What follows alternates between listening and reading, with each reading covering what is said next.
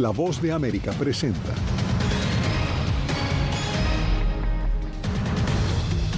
La Casa Blanca emite por primera vez una orden de alerta para proteger a trabajadores y comunidades de la ola de calor. Los migrantes también sufren los peligros de las altas temperaturas. En la frontera sur de Estados Unidos rescatan a diario personas que se arriesgan a cruzar desiertos y montañas. En Ucrania se intensifican los enfrentamientos con las fuerzas rusas y militares retirados acusan a Estados Unidos de ocultar la verdad sobre los ovnis. El Pentágono lo niega.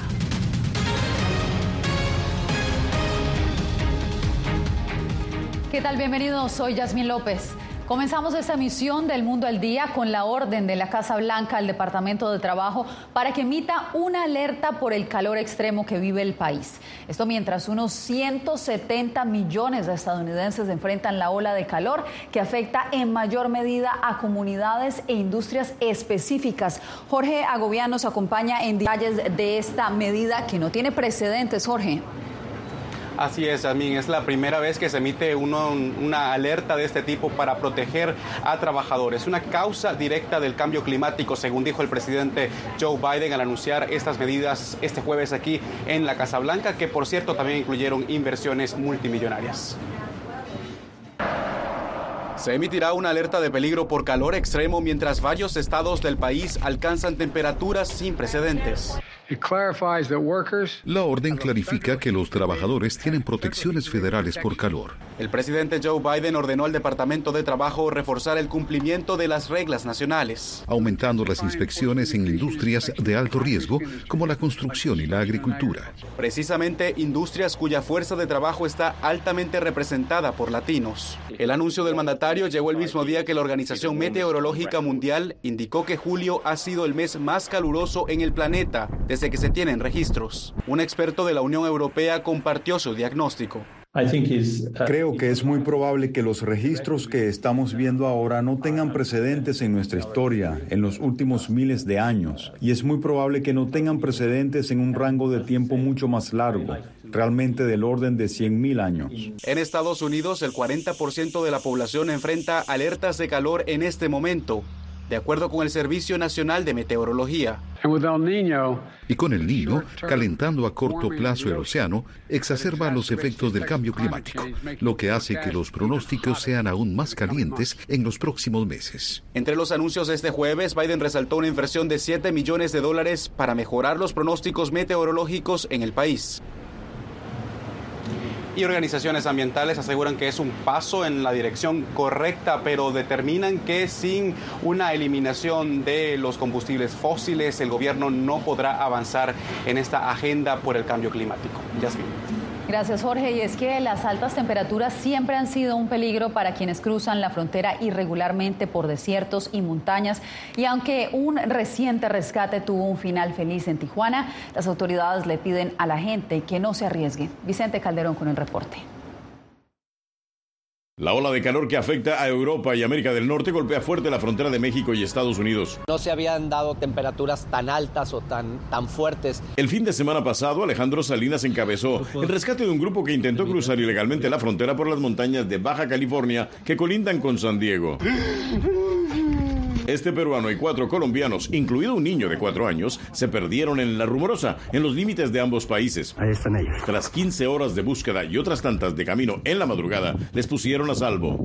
En 2023, la patrulla fronteriza registra más de 4.000 rescates en el sector San Diego, pero no todos tienen tanta suerte. A lo que va del año, son 30 muertes más no todas son por la montaña. Son las inclemencias del tiempo lo que cobra más vidas, según las estadísticas oficiales, por lo que instalaron 150 faros de rescate en toda la frontera. Pueden llegar, tiene un botón rojo donde hay instrucciones en inglés y en español donde ellos pueden, les dice, este, si necesitas auxilio, necesitas ayuda, oprime el botón y no te muevas. En ambos países las campañas para que no arriesguen su vida cruzando irregularmente se intensifican en el verano. Las organizaciones transnacionales criminales ponen en riesgo la vida de los migrantes quienes los exponen a temperaturas como estas. Activistas y autoridades coinciden en que con el reforzamiento de la vigilancia fronteriza en las zonas urbanas, los migrantes siguen intentando cruzar, pero por zonas más remotas y peligrosas.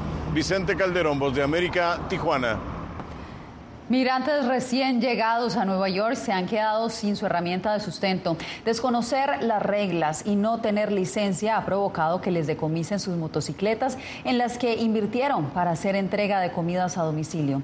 Ángela González tiene los testimonios.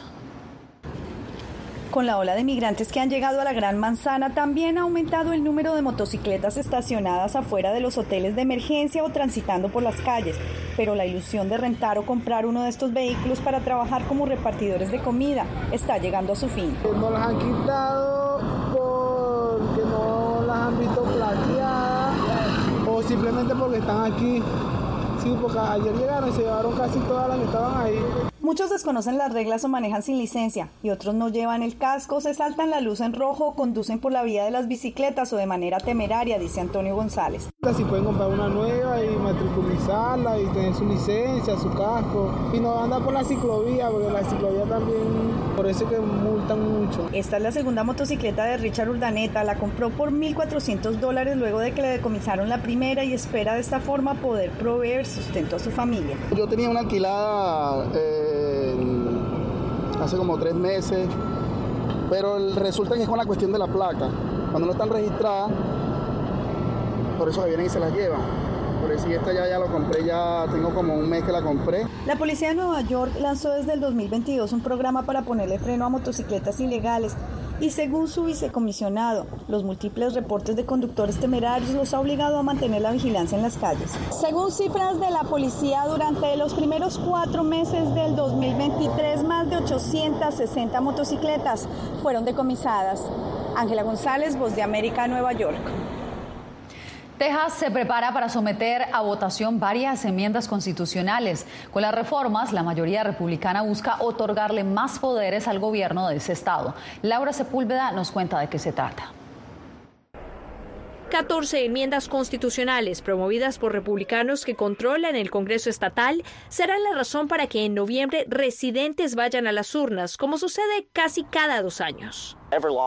Cada vez que los legisladores quieren hacer algo nuevo, grande o noble, o incluso hacer cambios menores a sus poderes, tienen que enmendar la Constitución de Texas. Estados Unidos, con un sistema político federalista, divide los poderes y las funciones entre el gobierno federal, estatal y local. Por ello, aunque al país le rige una constitución, los estados tienen una carta magna propia. Se ha interpretado que la Constitución de Estados Unidos, es decir, la Constitución Nacional, no incluye el derecho a la educación. Toda Constitución estatal incluye el derecho a la educación. Legisladores de ambos partidos proponen enmiendas constitucionales, pero solo aquellas que tengan dos tercios del apoyo del Congreso entran en la papeleta de votación. Dicho apoyo se traduce en al menos 21 de 31 votos de aprobación en el Senado y 100 de 150 en la Cámara Baja. La probabilidad de apoyo a iniciativas demócratas es baja debido a la mayoría republicana. En este momento, en 2023, una de las grandes enmiendas es establecer fondos para áreas como infraestructura eléctrica, infraestructura de agua, banda ancha rural. Estas elecciones para reformar la constitución estatal históricamente cuentan con muy baja participación del electorado, pues frecuentemente resultan muy técnicas. Laura Sepúlveda, Voz de América, Austin, Texas. La contraofensiva ucraniana parece haberse intensificado luego de su lento inicio hace dos meses. El presidente Volodymyr Zelensky afirmó que Crimea está lista para librarse de la ocupación rusa. Paula Díaz nos da la actualización.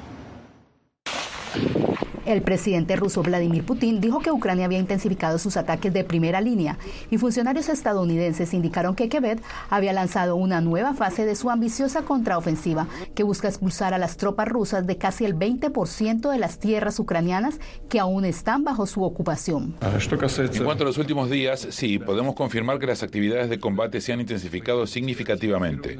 Las principales batallas tuvieron lugar en el eje que Occidente llama el principal, el ataque principal, el eje Zaporizhia el portavoz del Ministerio de Defensa ruso dijo que Ucrania se enfrentó a tres grupos tácticos en el sur del país. Las pérdidas enemigas por día ascendieron a más de 280 militares ucranianos, 25 tanques, 10 vehículos de combate de infantería, 3 vehículos blindados de combate, 2 vehículos, un lanzamiento múltiple RM-70 Vampire de fabricación checa, así como dos obuses FH-70 fabricados en el Reino Unido. Sin embargo, el presidente ucraniano Vladimir Zelensky elogió lo que él dice que son muy buenos resultados en el campo de batalla y publicó en la red social Telegram un video de él dirigiendo una reunión con comandantes militares y funcionarios gubernamentales. Estamos preparando una lista de pasos de desocupación para Crimea, pasos integrales, seguridad, económicos y sociales.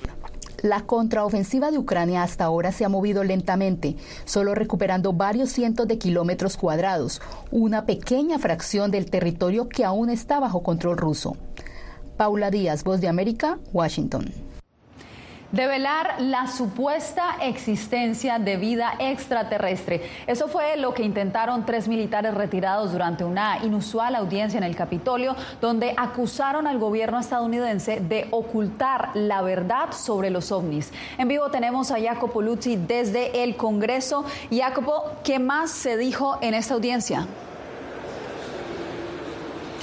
Bueno, Jasmine, eh, la audiencia no produjo grandes revelaciones ni una confirmación de vida extraterrestre y realmente recordamos hasta ahora no hay ninguna evidencia real concreta que pueda este misterio, pero eh, tanto de los legisladores como de estos testigos eh, fue utilizar este panel para exigir una mayor transparencia del gobierno en torno a los ovnis y el hecho de que estos testigos tuvieran una audiencia importante ante el Congreso fue notable en sí mismo.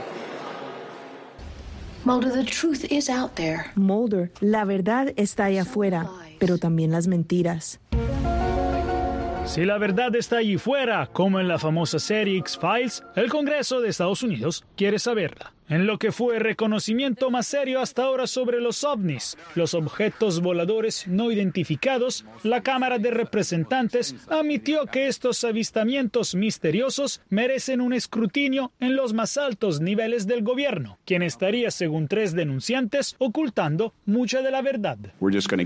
Solo vamos a llegar a los hechos, vamos a descubrir el encubrimiento. Tres militares retirados estadounidenses narraron encuentros con objetos que desafían la física, material biológico no humano recuperado en embarcaciones y supuestas represalias contra quien denuncia estos episodios. Los tres se reconocieron que los fenómenos anómalos son una amenaza potencial para la seguridad nacional. La tecnología a la que nos enfrentamos era muy superior a todo lo que teníamos. El Pentágono negó las revelaciones de la audiencia, incluyendo que oculta un programa de larga data que recupera y realiza ingeniería inversa de ovnis. Los investigadores no han descubierto ninguna información verificable para corroborar las afirmaciones de que los programas relacionados con la posesión o la ingeniería inversa de materiales extraterrestres hayan existido en el pasado o existan actualmente. El Pentágono ha mostrado imágenes de algunos encuentros y sin lograr conclusiones ha reconocido la existencia de los ovnis. Podrían ser tecnologías rivales, como la rusa o china, pero no los atribuyeron a posibles extraterrestres. Semana pasada el portavoz del Consejo de Seguridad Nacional de la Casa Blanca, John Kirby, dijo que los ovnis tienen un impacto, Jasmine, en los rangos de entrenamiento de Estados Unidos cuando los pilotos están entrenando y ven cosas y no están seguros de qué son. Sin embargo, y esto es importante, no habló de la posibilidad de que no sean de este mundo. Sigue quedando la duda, Jacopo. Te agradezco por el reporte. La economía de Estados Unidos creció más rápido de lo esperado en el segundo trimestre. El Departamento de Comercio emitió este jueves un informe reportando que el Producto Interno Bruto aumentó a una tasa anualizada del 2,4% el trimestre pasado. La economía creció a un ritmo del 2% entre enero y marzo, cuando se creía que solamente crecería 1,8% entre el periodo abril-junio de este año. Y usted quédese porque Ecuador enfrenta múltiples amenazas por el aumento del narcotráfico. Al volver, entrevistamos al director nacional de investigaciones antidrogas de ese país.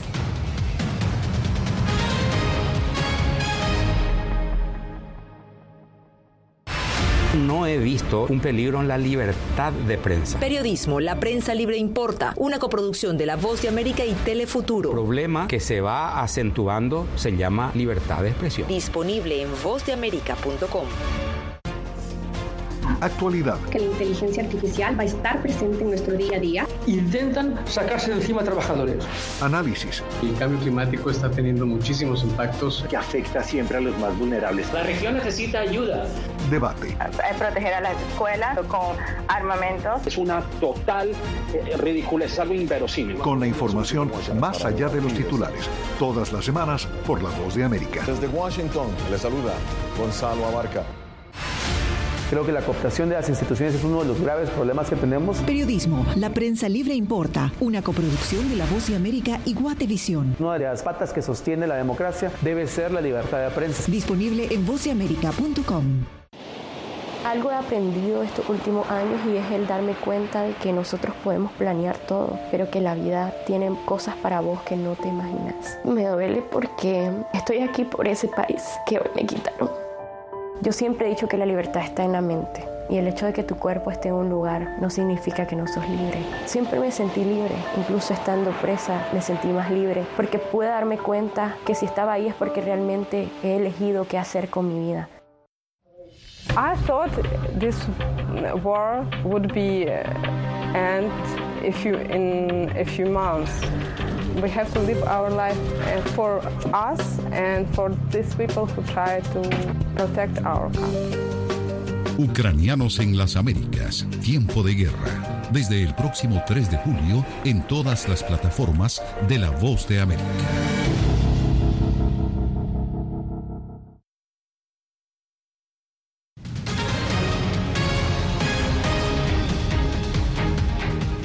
Los niveles sin precedentes de violencia que enfrenta Ecuador tienen al narcotráfico como una de sus principales causas.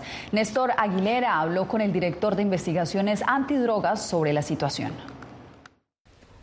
El reciente decomiso de 1.100 kilos de droga en Galápagos retrata el momento que vive el país andino en materia de narcotráfico, agravado por el aumento de organizaciones criminales asociadas con cárteles de otros países, que se disputan territorios y que han llevado la violencia de las cárceles a las calles de algunas de las principales ciudades, especialmente aquellas localizadas en el litoral. Hay un aumento en la eh, rivalidad y en la confrontación con la utilización de armas de fuego. Pablo Ramírez es el director de investigaciones antidrogas de la policía. Explica que en la actualidad el país es catalogado como de acopio y plataforma de envío de la droga. Reconoce que principalmente ingresa desde Colombia y sale hacia los mercados de Europa y Norteamérica por puertos ecuatorianos. Entre el 2021 y el 22 son 413 toneladas, es decir, histórico en el Ecuador que haya existido esta incautación. El periodista Luis Miguel Valdión conoce de cerca la realidad de las drogas. Durante 35 años consumió marihuana y señala que antes era más difícil obtenerlas. Y sabes que hace 35 años, hace 30, 25, 20, tenías lugares específicos donde comprar. Hoy, hoy que ha pasado el tiempo, está en todas partes. La policía señala como otros problemas conexos su ubicación geográfica entre dos de los principales países productores del mundo, Colombia y Perú, la permeabilidad de sus fronteras y con ello el fácil ingreso de armas de fuego. Néstor Aguilera, Voz de América, Quito. El Congreso de El Salvador aprobó realizar juicios masivos a los presuntos pandilleros que han sido detenidos durante la declaración del estado de emergencia del presidente Nayib Bukele. La medida, que no tiene precedentes, conducirá a que grupos de unos 900 reos enfrenten un mismo juicio. Aplicarles la ley en grupo, como si fuera uno solo, por pertenecer a una misma banda de delincuentes o asociación ilícita. Congreso Guillermo Gallegos explicó que con esta disposición, que según él será transitoria, la Fiscalía no tendrá que presentar pruebas individuales en contra de los pandilleros en un proceso judicial penal. La norma fue aprobada con los votos de los 67 diputados aliados del presidente Nayib Bukele de los 84 que conforman la Asamblea Legislativa. También establece que los detenidos bajo el régimen de excepción pueden permanecer presos hasta 24 meses antes de que la Fiscalía los lleve a juicio u ordene su liberación. También en El Salvador, varios centros escolares se unieron en una campaña de prevención de la violencia para reducir los casos de acoso y violencia de género. Claudia Saldaña nos cuenta más.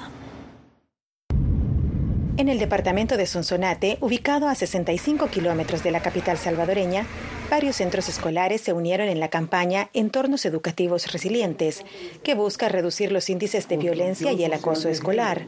Un tema bastante importante e interesante, ya que hay ciertos alumnos o personas que lo sufren y sobrevivir a eso no es tan fácil.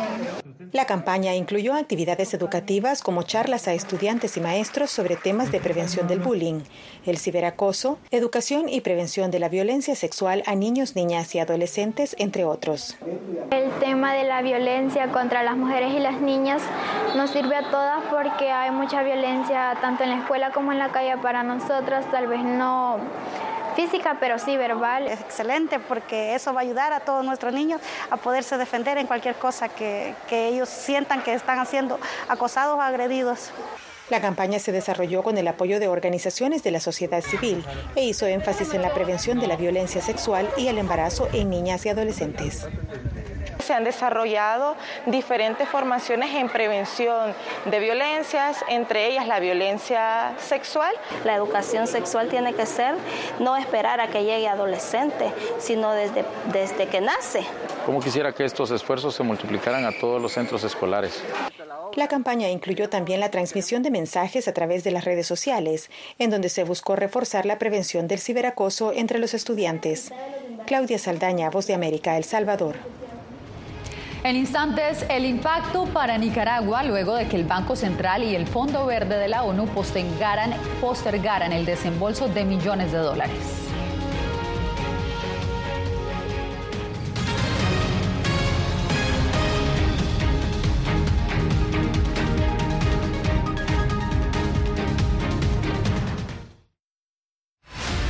Creo que la cooptación de las instituciones es uno de los graves problemas que tenemos. Periodismo, la prensa libre importa, una coproducción de La Voz de América y Guatevisión. Una de las patas que sostiene la democracia debe ser la libertad de prensa. Disponible en vozdeamerica.com.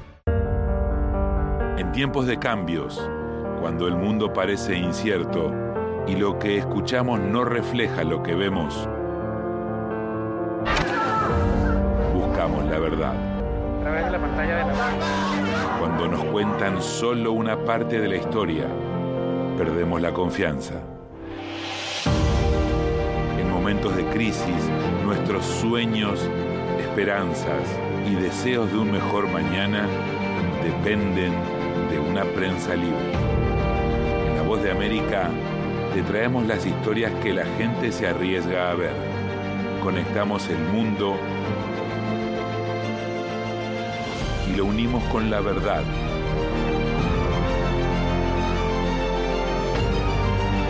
En La Voz de América te presentamos el panorama completo.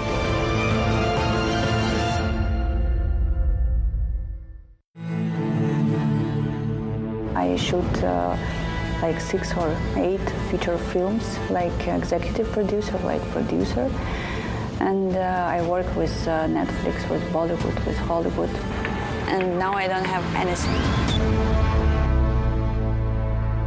Ucranianos en las Américas. Renacer en Panamá. Una producción especial de La Voz de América. Disponible en todas nuestras plataformas.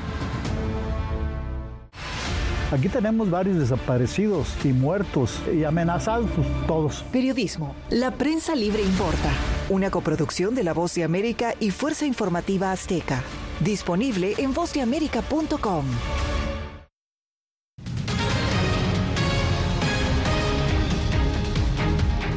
Nicaragua podría enfrentar un enorme déficit en la ejecución de sus proyectos de infraestructura y protección al medio ambiente, luego de que dos organismos internacionales retrasaron desembolsos millonarios al país centroamericano. Donaldo Hernández nos preparó el siguiente informe. El Banco Centroamericano de Integración Económica BESIE retrasó el desembolso de más de 300 millones de dólares al gobierno de Nicaragua. Estos recursos fueron aprobados en 2021 para un ambicioso proyecto de infraestructura vial que pretende unir las costas del Pacífico Sur del país. El presidente del BSIE resuelve autorizar la ampliación de plazo para iniciar desembolsos del préstamo otorgado a la República de Nicaragua hasta por seis meses adicionales. El economista Marco Peña explica que la decisión del Banco Centroamericano afectará la finanza del Estado, pues la obra conocida como la costanera ya empezó a ser ejecutada con fondos públicos. Este retraso tiene implicaciones de, de índole de ejecución de los fondos. Eso quiere decir que se va a retrasar, ¿verdad?, esta obra de infraestructura vial Además del BESIE, al gobierno de Nicaragua también le suspendieron más de 116 millones de dólares provenientes del Fondo Verde del Clima de la Organización de Naciones Unidas. El gobierno de Nicaragua no se ha referido a la decisión del Banco Centroamericano y del Fondo Verde del Clima de retrasar estos financiamientos. Mientras el Ministerio de Infraestructura avanza en la construcción de la carretera costanera en el Pacífico Sur del país haciendo realidad una nueva y extraordinaria obra de progreso. Analistas consideran que la administración de Daniel Ortega está en aprietos, pues el apoyo financiero internacional se ha reducido en los últimos años. Donaldo Hernández, Voz de América. Al regreso, Messi acaba de llegar al Inter Miami y el fenómeno que ha generado ya pone a pensar a muchos sobre su impacto en el fútbol de Estados Unidos.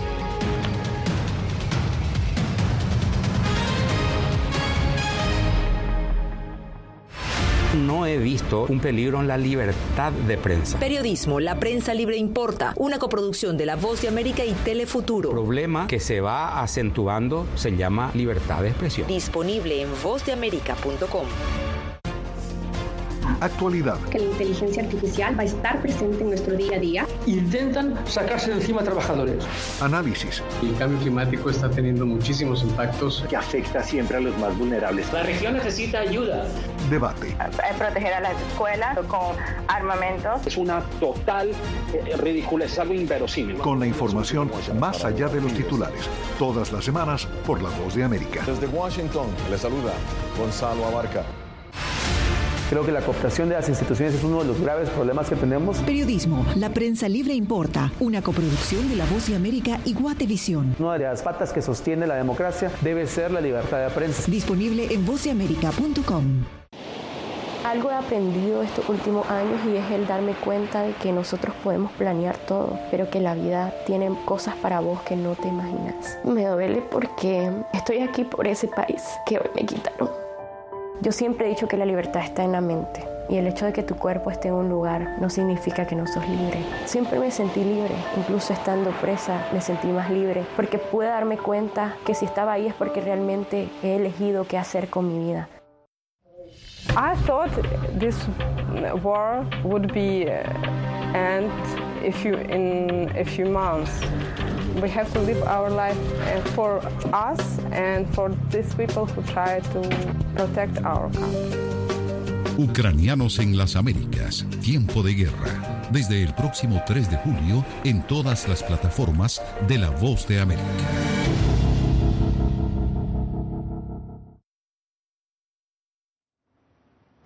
La llegada de Leo Messi al Inter Miami supondrá un gran impacto para la difusión del fútbol en Estados Unidos de cara al Mundial 2026. Tony Belchi nos cuenta.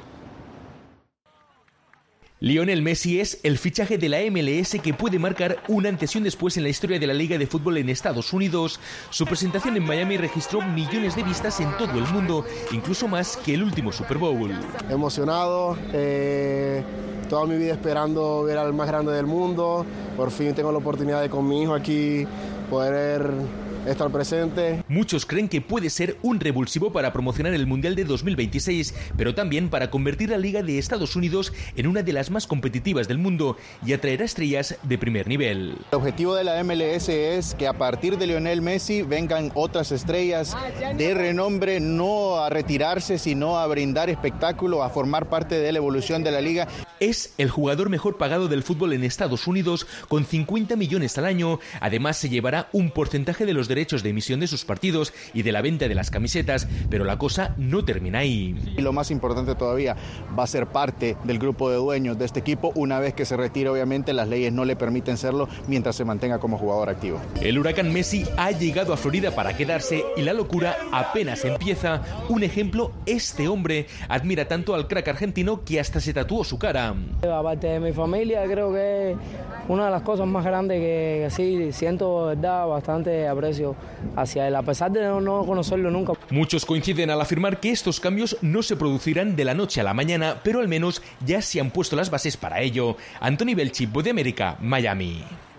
Con Messi nos despedimos hoy. Gracias por informarse con nosotros.